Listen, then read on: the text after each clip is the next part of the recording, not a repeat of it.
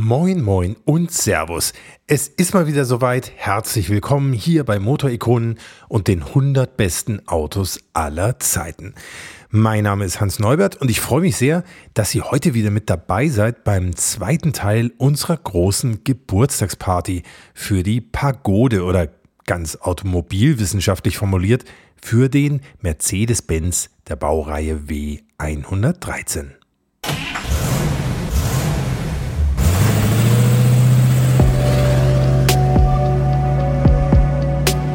Hier kommt Motorikonen. Die 100 besten Autos aller Zeiten. Der Podcast mit Hans Neubert und seinen Gästen.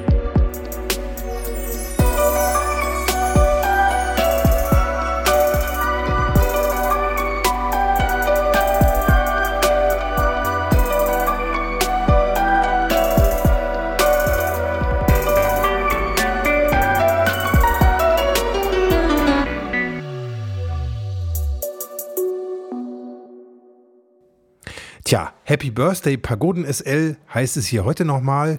Die Baureihe ist, wenn man das so will, am 14. März 2023 60 Jahre alt geworden, denn sie stand am 14. März 1963 auf dem Automobilsalon in Genf und wurde da zum allerersten Mal der Weltöffentlichkeit präsentiert.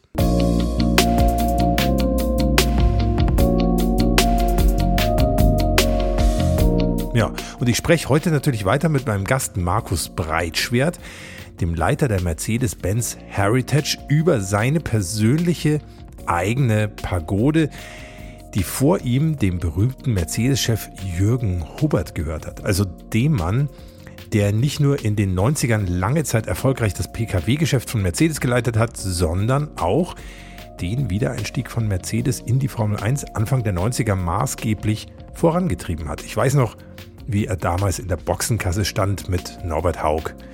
Tolle Zeiten waren das damals.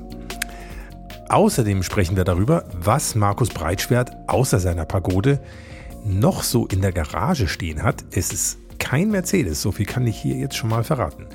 Wir reden über Markus Breitschwerts Tipps für alle, die sich selber auch gerne mal eine Pagode kaufen würden, über die Preisentwicklung bei Klassikern. Wir schauen uns ein bisschen genauer an, was alles zum Bereich Mercedes Heritage gehört und wieso Heritage so wichtig ist.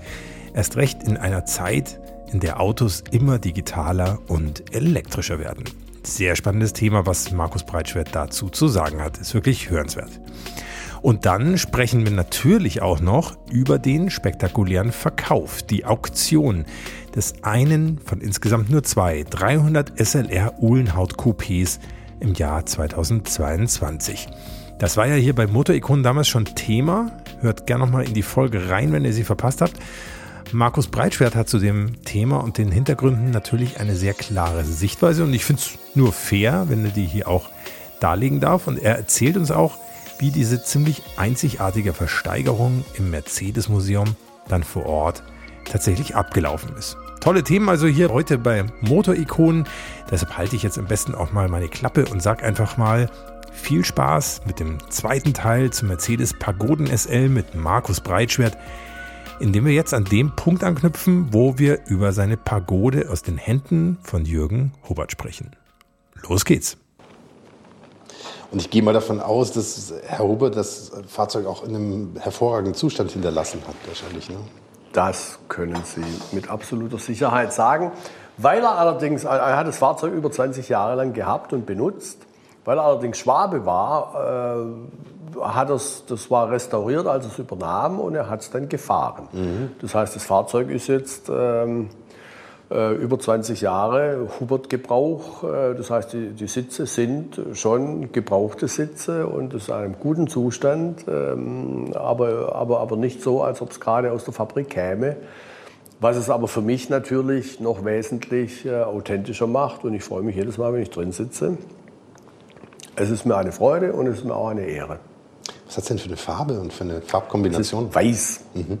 Mhm. No Thrills. Äh, und es hat, äh, das auch Jürgen Hubert äh, ein Stück weit, weil Jürgen Hubert ein großer Anhänger des Motorsports war, ein großer Förderer auch des Motorsportengagements unserer Firma und auch verantwortlich für den Wiedereinstieg in den Motorsport, äh, habe ich natürlich die sogenannten Barockfelgen.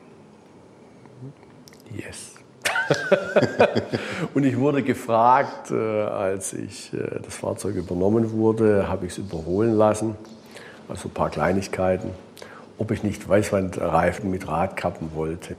Und dann habe ich gesagt, also Leute, was für, was für Professor Hubbard gut genug war, wird für mich ja wohl auch reichen, ihr Lieben. Außerdem mag ich es auch ein bisschen schneller, vom Ansehen her. Ein Auto muss schon schnell aussehen und es gibt nicht so viele. Ähm, das ist authentisch, äh, handpicked, äh, Barockfelgen, da freue ich mich auch dran. Wie nutzen Sie es denn? Fahren Sie viel damit? Ich habe es äh, in der Garage stehen, in der Nähe äh, unseres, unseres, äh, Wohn, äh, unseres Hauses hier, wo wir wohnen als Familie.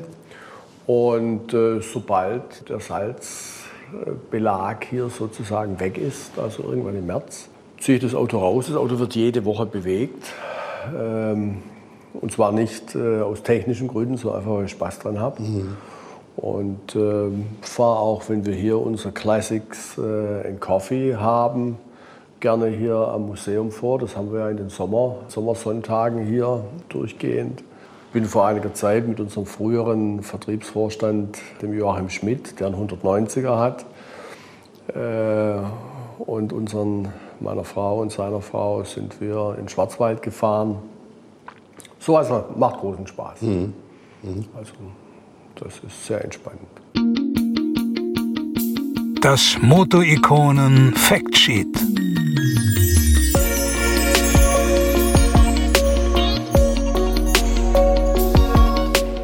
Ja, eigentlich gab es ja schon ein Factsheet zur Pagode im ersten Teil dieser Folge, aber was wäre Motor-Ikonen ohne ein Factsheet? Und außerdem dachte ich mir, wir schauen gemeinsam noch mal ganz kurz auf den Erfolg der Pagode im Motorsport geht auch wirklich ganz schnell, denn da konnte die Pagode natürlich mit dem ruhmreichen Vorgänger 300 SL nicht ganz mithalten, irgendwie auch logisch, sie war ja gar nicht fürs Rennen gebaut. Aber es gab da eine extrem harte Rallye im Jahr 1963, die hieß Spa Sofia Liège und genau die Strecke wurde dann auch gefahren. Von Spa in Belgien über Karlsruhe, Lindau, Zagreb und Belgien nach Sofia in Bulgarien und dann wieder zurück über Skopje und Rovereto nach Lüttich in Belgien auf Französisch Liège. Insgesamt rund 5500 Kilometer mit einer Stunde Aufenthalt auf halber Strecke in Sofia, damit man mal kurz verschnaufen und ein bisschen was essen konnte. Eugen Behringer, der die Rallye 1962 schon auf einem 220 SE gewonnen hatte, und sein Beifahrer Klaus Kaiser fuhren die Strecke 1963 mit einem Pagoden SL, mit einem 230er, der natürlich entsprechend vorbereitet war, unter anderem mit einer kürzeren Hinterachse, mehr Hubraum und einem verstärkten Fahrwerk.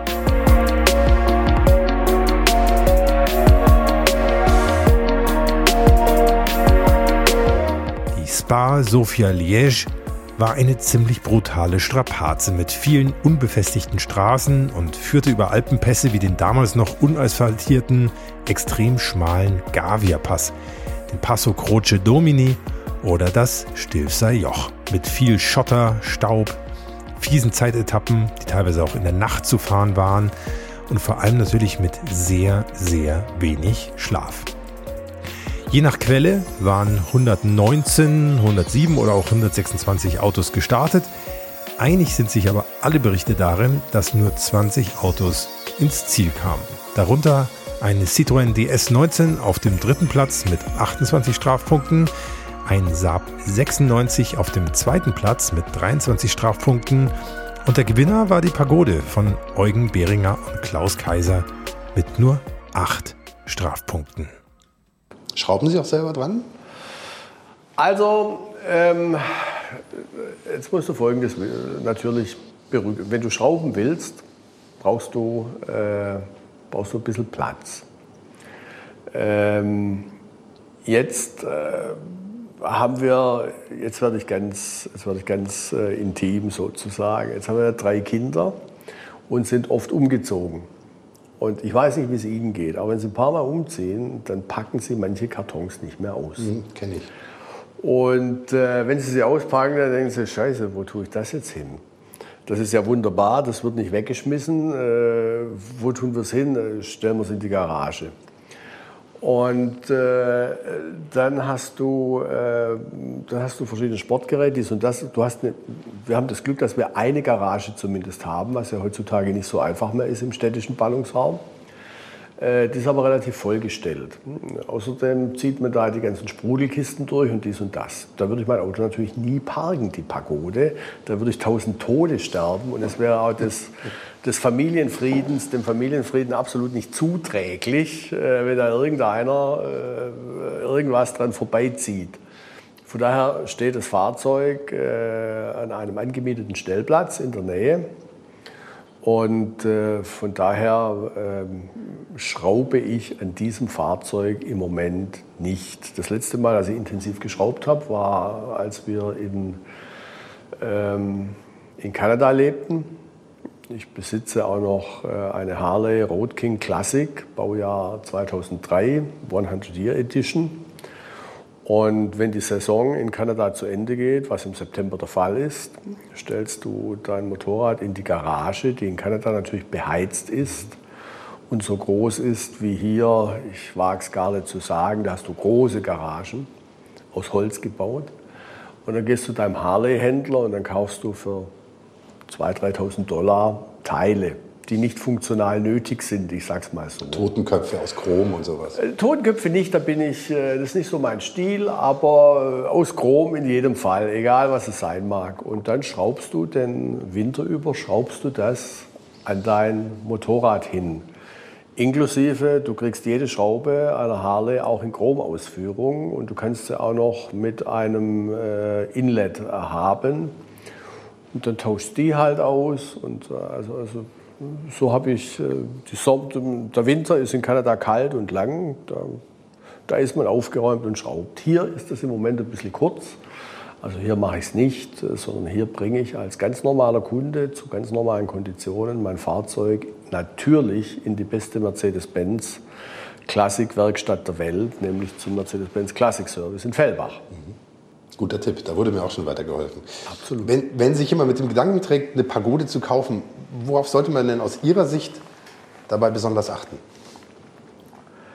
Sie müssen wissen, was Sie wollen. Äh, und äh, es lohnt sich nicht, äh, irgendwie auf Schnäppchenjagd zu gehen. Also wenn Sie irgendwo sehen, da steht irgendwas für einen unerhört günstigen Preis, seien Sie vorsichtig. Nehmen Sie irgendjemand mit, der sich wirklich ganz gut auskennt mit Pagoden. Das halte ich für, für absolut zentral. Und schauen Sie sich selber an. Es gibt so ein paar Dinge, die, die, die immer wichtig sind. Spaltmaße, einfach mal abklopfen, wenn ich irgendwo äh, dumpfe Töne höre die darauf hindeuten, dass irgendjemand statt geschweißt doch eher gespachtelt haben könnte, ganz schlecht. Ähm, die Fahrzeuge aus der Zeit, egal, äh, egal äh, aus welchem Stall sie stammen. Äh, du hattest ja damals äh, keine verzinkten Teile, Hohlraumversiegelung im heutigen modernen Sinn gab es so auch nicht. Wenn sie restauriert sind, sind sie das. Also man muss dann schon schauen, wie sieht es mit Korrosion aus. Ähm, aber ansonsten sage ich, das sind in der Regel preiswerte Fahrzeuge. Wenn du zu Leuten gehst, die ein Renommee haben in dem Geschäft, und die rufen einen Preis auf, dann würde eher, so, würde eher sagen, ich lasse mir erklären, warum dieser Preis der Preis sein soll und äh, sage, ich kaufe mir die beste, die ich mir leisten kann. Äh, weil bei vielem anderen ärgerst dich hinterher sonst schwarz. Und eine gute Pagode kriegt man schon heute zwischen 90 und 140.000, äh, je nachdem. Sie könnten natürlich auch aufgebrezelt haben ohne Ende. Sie kriegen auch günstigeres, aber da müssen Sie viel reinstecken. Das Fahrzeug ist andererseits im Unterhalt, in der Reparatur, in der Maintenance sehr freundlich. Sie haben keine sehr komplexen Systeme, die dann, wenn sie halt einmal ihren Zeithorizont erreicht haben, gleich fünfstellig irgendwie auf ihr Konto drauf fallen, wo sie dann denken, oh mein Gott, das habe ich jetzt nicht. unbedingt auf dem Zettel gehabt. Aber Klassiker sind Fahrzeuge, die in Würde durch die Zeit marschieren und die brauchen auch einen würdigen Eigentümer, der halt äh, den Aufwand dann auch leistet. Es ist gut, dass Sie die Preisentwicklung ansprechen. Das wollte ich nämlich auch gerade machen. Ich kann mich noch erinnern, ja. als man für 25.000 Mark an, an wirklich super Exemplare von Pagoden rangekommen wäre, ist aber natürlich lange her. Wie sieht es da aus? Wie wird es aus Ihrer Sicht weitergehen? Sie müssen natürlich berücksichtigen, dass die, äh, die allgemeinen Einkommensverhältnisse damals auch andere waren. Da war 25.000 äh, deutsche Mark natürlich schon auch sehr viel Geld. Also wir sehen ja gerade eine sehr interessante äh, Geschichte, dass nämlich in einer wirtschaftlich unsicheren Zeit mit krisenhaften Entwicklungen, die unterschiedliche Gründe haben, wo die Zinsen wieder steigen, was normalerweise ideelle Werte sinken lässt, äh, dass äh, der Klassikermarkt sehr, sehr stabil ist und dass in den Leitindizes, die Sie anschauen, ähm, gerade im Top-Ende, in dem unsere Marke ja eine wichtige Rolle spielt, durch alle Baureihen, nicht nur Stabilität herrscht, sondern teilweise auch sehr beeindruckende zweistellige ähm, Wertsteigerung Jahr über Jahr. Und es beweist halt, äh, dass wir es hier nicht mit Tinef zu tun haben, der äh, gut wetterfest ist, aber bei wirtschaftlicher Erschütterung dann abstürzt, weil es keiner mehr haben will und alles auf den Markt geschmissen wird. Es zeigt auch, dass es großteils von Menschen gekauft wird, die äh, finanziell stabil sind, die sich also nicht overleveragen und sozusagen mit geliehenem Geld so ein Fahrzeug zunächst mal hinstellen und äh, von daher ist es schon sehr beeindruckend. Auch äh, jüngere Fahrzeuge, also nehmen Sie zum Beispiel den R107 heute, ähm, der jetzt schon seit ein paar Jahren äh, sich in einer soliden, langsamen Aufwärtsbewegung befindet. Sie kriegen heute für 45.000 Euro ein gutes Exemplar. Ähm, und das ist für so ein Auto, auch mit der Stückzahl, die produziert wurde, über die lange, lange Zeit, äh, ist es ein fabelhafter Preis. Und Sie sehen, die Tendenz geht nach oben und es wird anhalten. Äh, also ich äh, bin der Meinung, das ist halt nicht so wie eine exotische Sammlung von irgendwas, die dann äh, in wirtschaftlicher Krise äh, keinen Marktwert mehr hat. Diese Fahrzeuge haben bewiesen, der Markt hat bewiesen, äh, dass er im Krisenmarkt beständig ist und seinen Wert hält oder sogar weiter steigert. Ich glaube auch gerade, dass in in Zeiten, in denen wir ja hier äh, unglaubliche technologische äh, Transformationen sehen, in Zeiten, in denen wir auch politisch Veränderungen sehen, dass diese Originalität, diese Authentizität, diese beeindruckende, ähm, ja, ich sag mal, Beständigkeit, die diese Fahrzeuge ausstrahlen, dass das attraktiv ist. Und äh, deswegen weiß ich auch immer bei vielem, was ich tue, in Richtung eines gewissen Konnotationswechsels. Äh, ich sehe ein Auto halt nicht nur als Auto, nicht nur als das Fortbewegungsmittel, was es eben auch ist, ähm, was mir Freude macht im Gebrauch. Ich sehe es schon auch als ein wunderbares Beispiel ähm, zivilisatorisch-kultureller Anstrengung ähm, und äh, bringst deswegen vermehrt gerne auch in einen Kontext äh, mit Kunst, mit anderen Beispielen für menschliche Kultur. Natur heißt so geboren, Kultur heißt so geschaffen. Und äh, da gehört das Auto hinein in diesen Kontext. Deswegen haben wir hier gerade im Museum eine ähm, glaube ich, für Besucher sehr äh, ansprechende Ausstellung parallel zu den Fahrzeugen äh, von äh, Kunst des 20. Jahrhunderts aus unserer eigenen Sammlung, die sehr umfassend ist. Äh, von der klassischen Moderne bis hinein in die Videokunst, in die Neonkunst. Äh, die Ausstellung nennt sich Moving in Stereo äh, weil es immer gepaart ist, sehr unauffällig äh, zu den, zu den Fahrzeugexponaten, Sie können durchlaufen und können das zur Kenntnis nehmen. Sie können durchlaufen, können nur die Kunst anschauen, nur die Autos oder beides im Kontext. Und sie werden inspiriert äh, nach draußen gehen, ohne dass da Gewolltheit herrscht. Sie werden einfach sagen, das war ein Nachmittag oder Vormittag oder ganzer Tag, äh, der in schöner Weise zeigt, wie ähm, durch die Zeit hindurch ähm, Menschen schöne Dinge schaffen, die beständig äh, überdauern. Mhm. Da hört man jetzt das schon so ein bisschen durch, was Sie seit 2022 machen. Ja. Sie sind für den Klassikbereich von Mercedes verantwortlich. Vielleicht mal ganz grundsätzlich, welche Bereiche aus dem Museum gehören da noch zu Ihren Aufgaben? Also, wir haben hier äh, eben das Museum, in dem wir rund 140 Fahrzeuge zeigen. Äh, wir haben den sogenannten Klassikbereich, äh, der eine Werkstatt ist, äh, die Klassikfahrzeuge aus unserer eigenen Sammlung restauriert, aber auch Kundengeschäft macht. Die ist oben in Fellbach. Wir haben die Sammlung, die hier eben nur bruchteilhaft gezeigt wird. Wir haben hier, wie gesagt, 140 Fahrzeuge. Wir haben insgesamt rund 1200 Fahrzeuge, die an geheim gehaltenen Orten äh, hier um Stuttgart herum äh, gelagert sind. Äh, wir nennen das die Heiligen Hallen, die wir nicht genauer bekannt geben, wo das liegt. Äh, das gehört äh, eben dazu. Äh, wir haben das Archiv. Also sammeln tun wir Fahrzeuge eigentlich von Anfang an. Die ersten Jahre hat man nichts weggeschmissen, weil man sozusagen ein Start-up war und ab 1910 hat man systematisch gesammelt.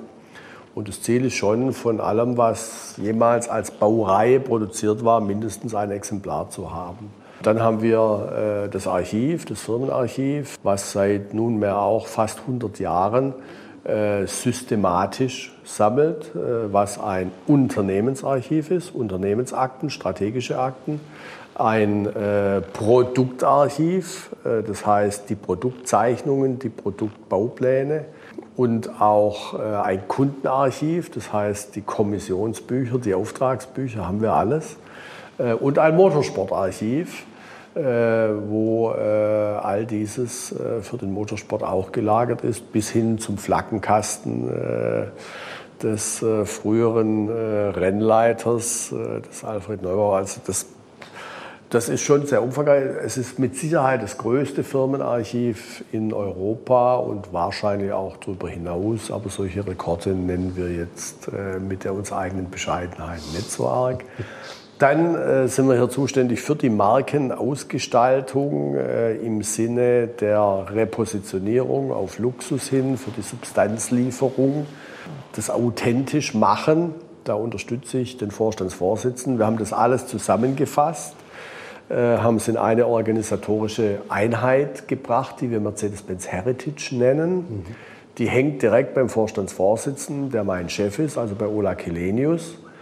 Und ähm, wir äh, sind äh, natürlich sehr äh, hilfreich dabei zu belegen, wie heute eine Elektrifizierung des Produkts, vollelektrisch Batterie, eine Digitalisierung und Connectivity, ähm, Umsetzung im Produkt, äh, wie sich das mit Luxuspositionierung vereinbaren lässt. Wenn Sie, wenn Sie einen, einen äh, Hyperscreen beim EQS anschauen, äh, ist das ein wunderbares äh, technisches Werk, aber wenn Sie es berühren, ist es halt wie ein iPhone. Äh, das ist Plastik, was Sie da fühlen.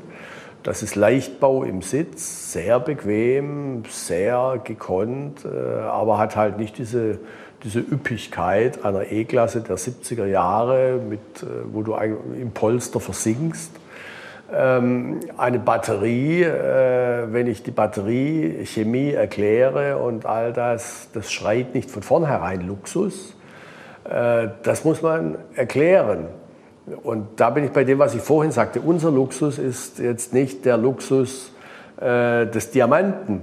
Unser Luxus ist der Luxus des Konzepts, die beste Lösung äh, ihrer Zeit zur Bewältigung der zeitlichen Herausforderungen und zur absoluten äh, Begeisterung äh, des Kunden, weil er das kriegt, was er braucht Und von daher ähm, ist unser Heritage natürlich, dass wir Vierzylinder, Sechszylinder, Achtzylinder, Zwölfzylinder gebaut haben. Aber wir sind nicht die Zylinderbauer. Das ist nicht unser Heritage. Das ist Teil des Heritage. Unser Heritage ist, äh, technische Pioniere zu sein um die Aufgaben der Zeit bestmöglich zu lösen, um die individuelle Mobilität für den Menschen als Freiheitsrecht, das sage ich auch ganz offen, sicherzustellen und um dieses so zu tun, dass äh, die Erforderlichkeiten der Zeit äh, getroffen werden. Äh, heute ganz wichtig, dass diese Freiheit halt nicht äh, einschränkend auf die Umwelt, die ökologische Absicherung unserer Welt negativ einwirkt. Äh, und das leisten wir. Das ist unser Heritage. Innovation, Pioniergeist. Äh, das Thema wirklich dann auch sichere Lösungen, nicht nur für den Fahrer und die anderen Leute auf der Straße, sondern auch für die Umwelt insgesamt zu liefern. Und das ist der moderne Luxus, den, wir, den wir darstellen. Und das können wir authentisch mit unserem Heritage darlegen weil wir aus jeder beliebigen Zeit Durchbruchsinnovation, den Willen, was Neues zu schaffen, zeigen können. So wie die Pagode in ihrem Äußeren ganz anders aussieht äh, im Vergleich zum 300 SL und zum 190 haben wir gesagt, das machen wir jetzt mal anders. Anders geht auch gut und passt besser in die Zeit. Mhm. Und ähm, da glaube ich, äh, können wir einfach nach außen äh, große Vertrauenswürdigkeit, große Verlässlichkeit, große Glaubwürdigkeit, große Authentizität äh, sichtbar machen und auch nach innen die Kalibrierung bei unseren Kolleginnen und Kollegen hier schaffen, zu sagen, Leute, wir, wir kriegen das hin, wir spucken in die Hände, wir brauchen euch, ihr müsst euch jetzt voll ins Zeug legen. Ähm, die, auf deren Schultern wir stehen, haben ein paar Mal hintereinander immer aufs Neue für die Welt wirklich was Gutes gestiftet. Äh, jetzt seid ihr dran und jetzt machen wir das hier. Mhm. Und da glaube ich, äh, zeigt dann auch der Vorstandsvorsitzende, indem er es zum Bestandteil seines Ressorts macht, sein Instrumentarium, sein strategisches, um diesen Heritage-Bereich anreichert, wie wichtig ihm das ist und wie wichtig das für das Unternehmen ist. Und äh, deswegen habe ich dann auch meinen Vertrag äh, verlängert und habe gesagt, äh, Ola, das mache ich für dich und das machen wir für dich, denn die Menschen, die hier äh, die einzelnen Teile des Heritage betreuen, die kenne ich ja seit vielen, vielen Jahren und äh, kenne auch das Potenzial und die Bereitschaft, äh, hier für die Firma, in der Firma und nach draußen sei mal, äh, wirklich kalibrierend tätig zu werden. Und das ist das, was wir tun. Also wir, natürlich werden wir auch äh, im klassischen Sinne äh, geschäftstätig. Wir werden diesen Bereich viel stärker als bisher auch auf eine eigene geschäftliche Basis stellen, sodass wir nicht abhängig sind von Zuschüssen aus anderen Budgets, wir werden wieder eintreten in das Geschäft des Aufkaufs, des Aufbaus und des Verkaufens von Klassikfahrzeugen sehr mhm. stark. Mhm. Wir werden das Ersatzteilegeschäft selber betreiben, viel umfassender als bisher. Äh, wir werden ähm, nach außen ins Eventmanagement stärker eintreten, werden den Mercedes-Benz-Anhängern äh, ermöglichen, mit uns zusammen an Veranstaltungen teilzunehmen und wir werden sie betreuen. Und äh, auch das sind dann natürlich äh, Dinge, die äh, wirken, aber die auch gleichzeitig äh, für solide geschäftliche Verhältnisse sorgen, die uns ermöglichen, unseren Zweck noch besser zu erfüllen. Mhm. Das wäre meine nächste Frage gewesen, aber Sie haben da so eine gute Vorahnung, was auf meinem Zettel steht. Das ist fantastisch. Eine, ein großes Thema war ja 2022 Ihr Verkauf von einem der zwei jemals gebauten 300 SLR, das berühmte Uhlenhaut-Coupé ähm, von 1955, glaube ich, ne? für 135 Millionen Euro. Das teuerste Fahrzeug der Autogeschichte. Was war Ihr Ziel? Also zunächst mal, SLR gab es natürlich mehrere, weil die ganze, die, die, die, ich sag mal, die vereinfachen die Nachkriegs-Silberpfeile sind die SLRs. Der Uhlenhaut äh, wäre der Rennwagen für die nächste Saison gewesen, auf die längere Strecke ausgelegt, deswegen geschlossen konzipiert, äh, mit der Technik, die auch die, äh, die offenen Fahrzeuge aus der Zeit äh, äh, zeigen. Und deswegen, also wenn, wenn der 300 SL ein Supersportwagen ist, dann ist das ein Fahrzeug, was damals auch auf der Straße hier erprobt wurde, ähm, was alles in den Schatten stellt, was zu der Zeit überhaupt über Straßen rollte. Mhm. Ähm, die Firma hat sich äh, aus dem Rennsport zurückgezogen. Es gab die nächste Saison für uns nicht. Und äh, die Fahrzeuge wurden ähm, für Versuche genutzt. Äh, Rudolf, Rolf Uhlenhaut, ähm, der es dann zum Entwicklungsvorstand brachte, in der Firma, hat das Fahrzeug auch immer mal wieder privat gefahren, äh, sozusagen als, äh, als Dienstwagen. Und wer weiß, wie unsere Ingenieure so eingestellt sind, die gehen morgens früh raus und kommen abends spät heim. Kann sich vorstellen, wie entzückt die Nachbarschaft war, wenn da so kurz vor sechs die Hölle akustisch losbrach und irgendwann nach 22 Uhr dann wieder.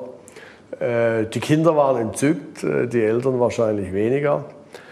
Ähm, so, und von diesem Fahrzeug äh, gibt es zwei, das ist richtig. Und jetzt äh, greife ich einfach nochmal geschwind das Thema Heritage auf, wenn Sie mir gestatten. Ähm, ich, ich, hatte erwähnt, wir, wir, haben im letzten, wir haben im vorletzten Jahr äh, angefangen, das, was man heute ESG nennt, Environmental, Social und Governance, was man früher Good Corporate Citizenship nannte, also das soziale Engagement einer Firma, haben beschlossen, neu aufzustellen. Eine, ähm, eine, eine, eine Kernaktivität auch äh, zu identifizieren, die wir unterstützen wollen. Und ähm, da haben wir äh, mit vielen Gesprächspartnern in gesellschaftlichen Gruppen, in der Politik, in der Kultur geredet und es hat sich herausgeschält, dass es Sinn macht, auf, unsere, auf unser Erbe zurückzugreifen. Von unseren drei Hauptgründern, Benz, Daimler und Maybach, kommen zwei aus sehr, sehr begrenzten familiären Verhältnissen. Gottlieb Daimler nämlich und Wilhelm Maybach. Gottlieb mhm. Daimler war der Sohn eines kleinen Gewerbetreibenden in Schorndorf, ein bisschen Wein verkauft, ein bisschen Bäckerei, ein, ein kleines, schlichtes, bescheidenes Fachwerkhäuslein, sehr schmal. Gottlieb Daimler wohnte mit seinen drei Brüdern im oberen Stock in einem Zimmer. Und die Familie konnte ihm keine äh, höhere Ausbildung zukommen lassen, als ihn äh, praktisch in der gleichen Gasse, in, dem man wohnte, in der man wohnte und sein kleines Geschäft betrieb, in eine Lehre zu schicken. Die gute Nachricht war, äh, an der übernächsten Tür äh, praktizierte ein Waffenschmied. Dort hat der kleine Gottlieb seine Lehre absolviert. Der musste weiter daheim wohnen, essen und mithelfen. Alles andere wäre nicht möglich gewesen. Und sein Gesellenstück war eine zweiläufige Pistole, die so viel Aufsehen erregt hat, dass er ein Stipendium gekriegt hat an die Gewerbeschule hier äh, später dann auch an der Polytechnischen Schule studieren durfte, auch zweimal Reiseunterstützung für Auslandsaufenthalte, Stipendien gekriegt hat. Äh, hier vom Staat ähm, einmal ein paar Monate nach Frankreich zu gehen, einmal fast drei Jahre in Großbritannien, in Coventry und in Manchester Industrie zu kennenlernen. Das war das Silicon Valley der Zeit, da hat er in Lokomotivfabriken gearbeitet. Der Mann, der das hier ermöglicht hat, ähm, ist ein Mann namens Steinbeiß, nachdem die Steinbeiß-Stiftungen, Steinbeiß-Schulen benannt sind, äh, ein Wirtschaftsstaatsrat zu seiner Zeit.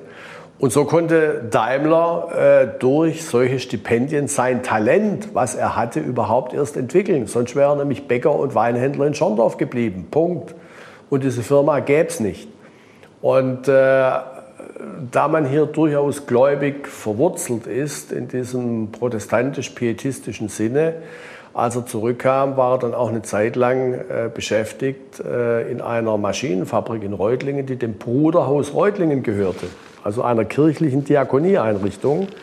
Äh, und dort gab es einen Waisenjungen, äh, den er traf und dessen Talent er erkannte. Der sollte dort Bäcker lernen. Das war der junge Wilhelm Maybach.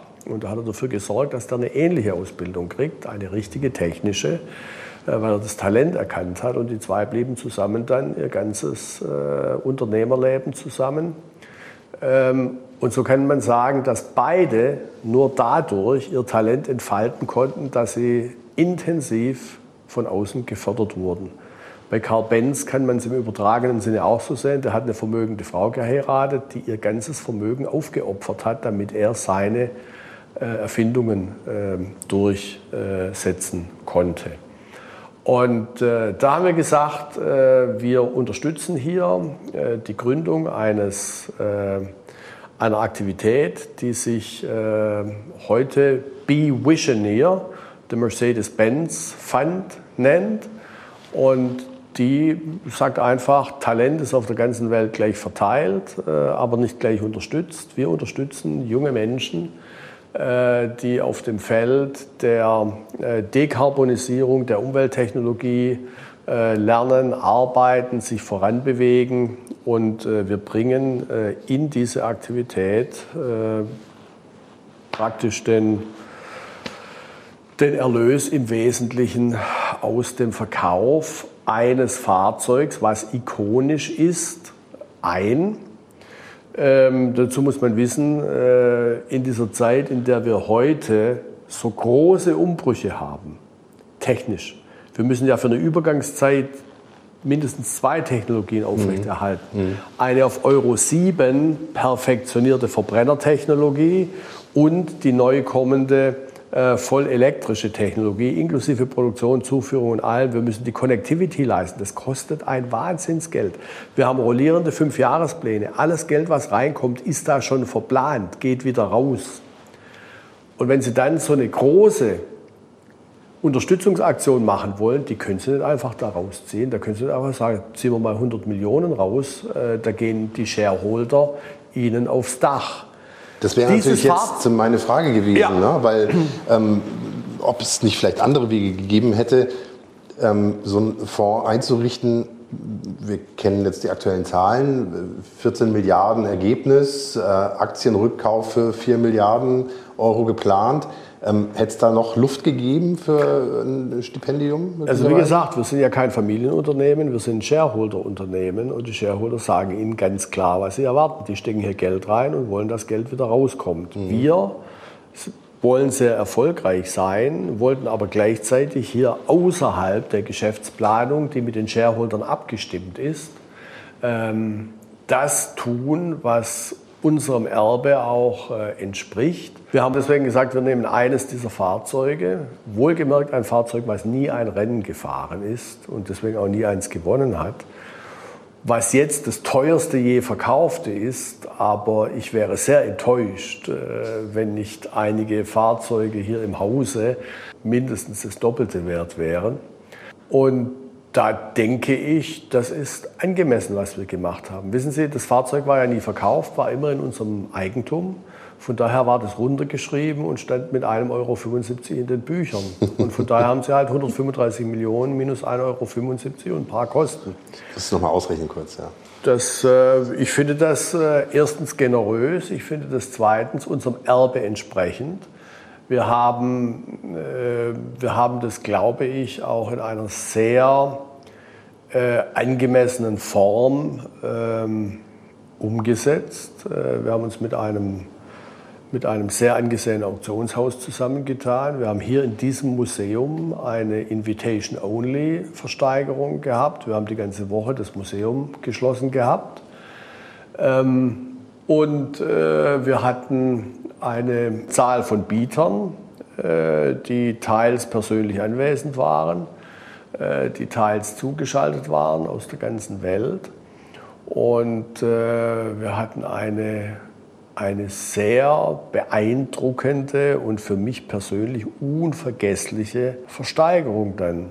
Jeder, der eingeladen war, wurde eingeladen nach dem Kriterium, neben der Liquidität natürlich, äh, markenaffin zu sein, eine mhm. Verbindung zu unserem Haus äh, sozusagen.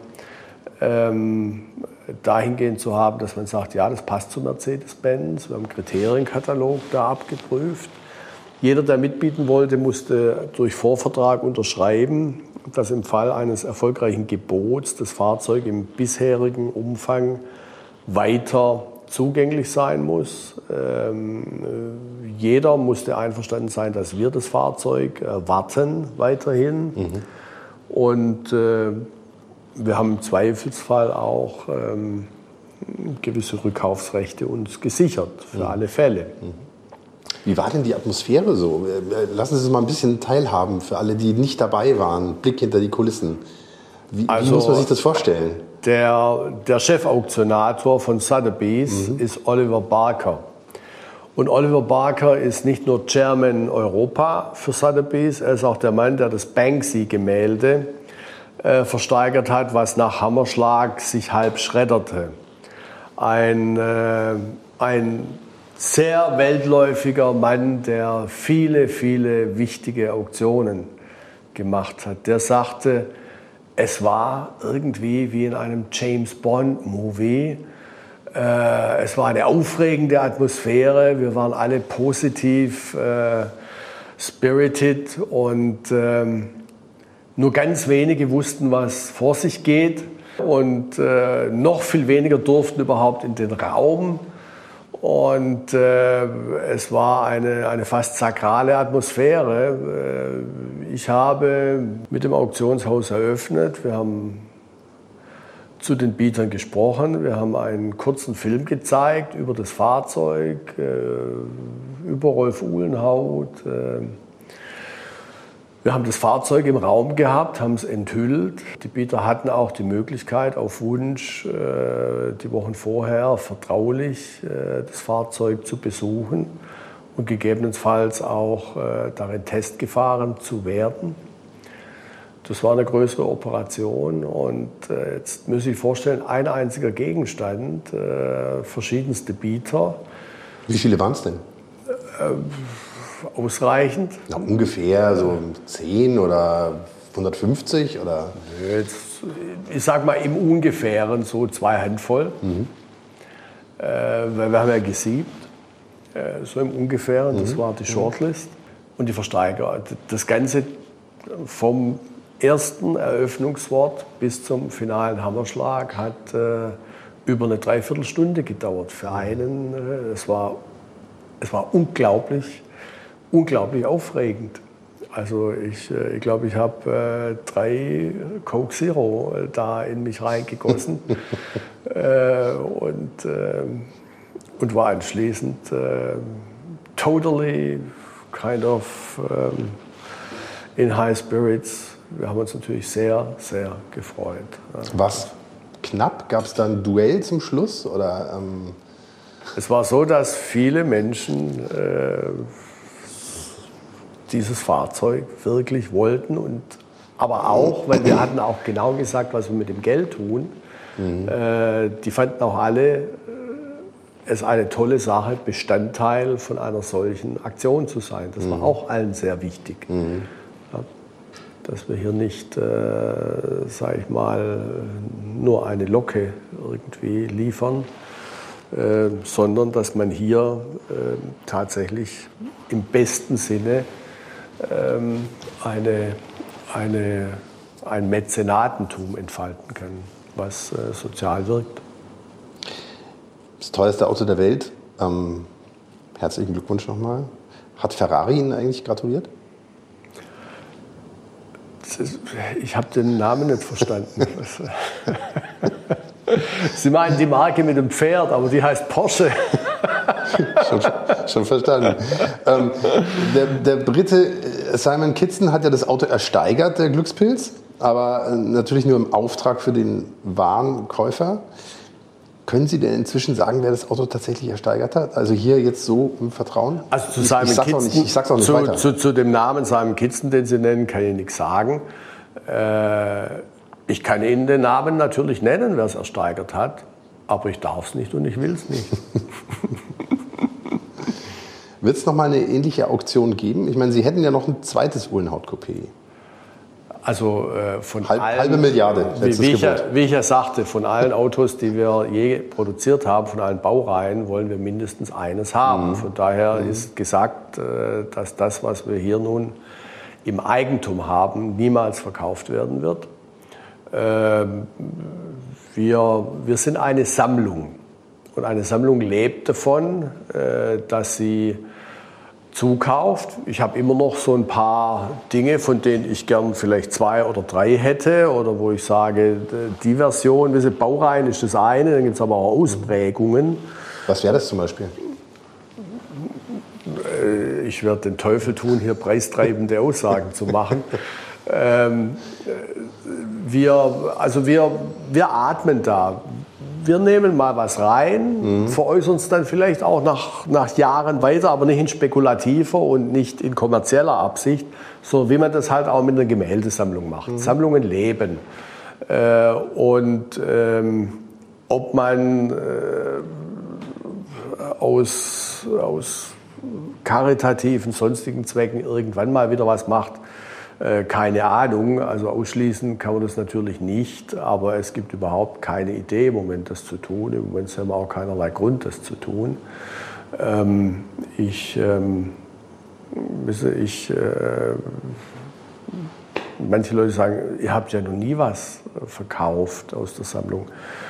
Als wir 56 aus dem Rennsport ausgestiegen sind, hat man teilweise die Autos verschenkt ja, die man dann anschließend mhm. mühsam wieder versucht hat zurückzukriegen. Mhm. Äh, also sowas. Äh, wir sind froh, dass wir das haben, was wir haben und wir sind froh, wenn auch Menschen wie Sie ihre Zeit aufbringen. Sie können ja über alles Mögliche berichten, wenn Sie wollen, aber Sie kommen hierher und interessieren sich und das freut uns auch und gibt uns auch Erfüllung. Ein, ein Kollege von Ihnen äh, von der Financial Times, How to Spend It, ähm, hat äh, geschrieben äh, vor drei Wochen, er, er, sei mal in der Sixtinischen Kapelle, hätte er mal, also der ist eigentlich Kunstjournalist, als er, als er, die, äh, als er die Sixtinische Kapelle besuchte, habe er mal die Möglichkeit gehabt, da so fünf Minuten alleine zu sein, ohne Publikumsverkehr.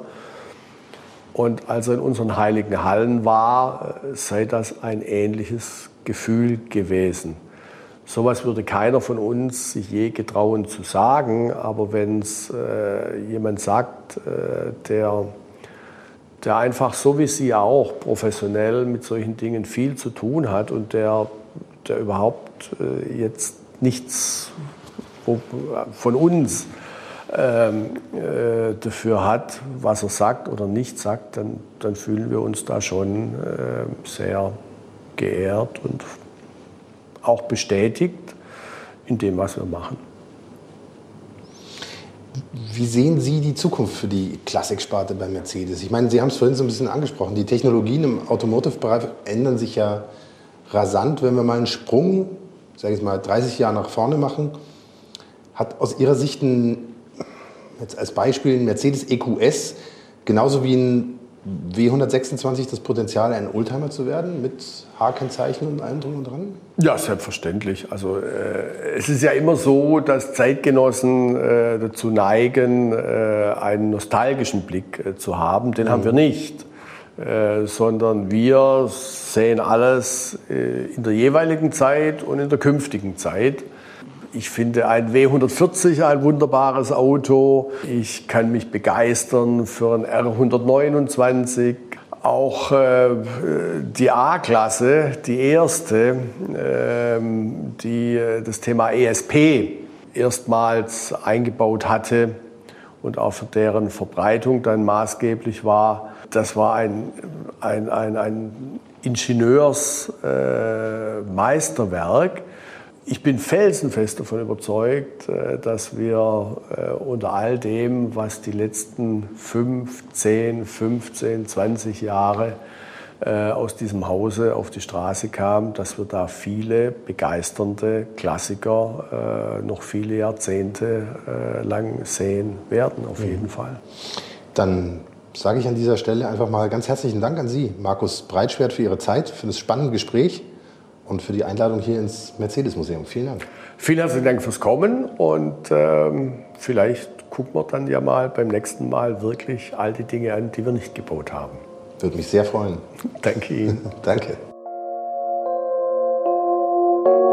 Das war's für heute mit Motorikonen und den 100 besten Autos aller Zeiten.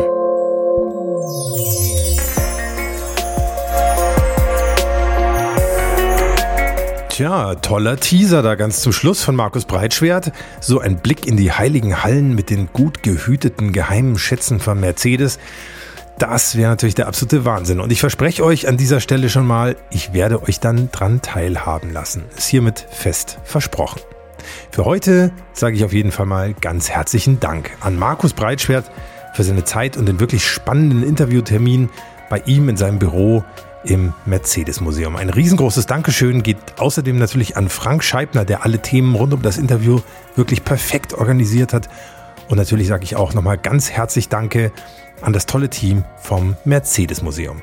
Ich bin da immer wieder gerne und wenn ihr mal in Stuttgart seid, nehmt euch echt die Zeit, schaut da mal rein. Es lohnt sich absolut. Danke aber natürlich vor allem auch an euch alle da draußen, euren Podcast-Rundfunk, Empfangsgeräten, iPhones und so, fürs Zuhören, fürs Abonnieren von Motorikonen in eurem Podcast-Player und fürs tolle Bewertungen verteilen. Mehr zu Pagode gibt es übrigens auch bei Motorikonen auf Facebook und auf Instagram. Schaut da gerne mal rein und vor allem freut euch schon auf die nächste Folge von Motorikonen. Da werde ich nämlich... Ach nee, das verrate ich jetzt noch nicht, aber es wird super. Versprochen. Und damit sage ich jetzt einfach mal alles Gute, fahrt nicht zu schnell, euer Hans Neubert.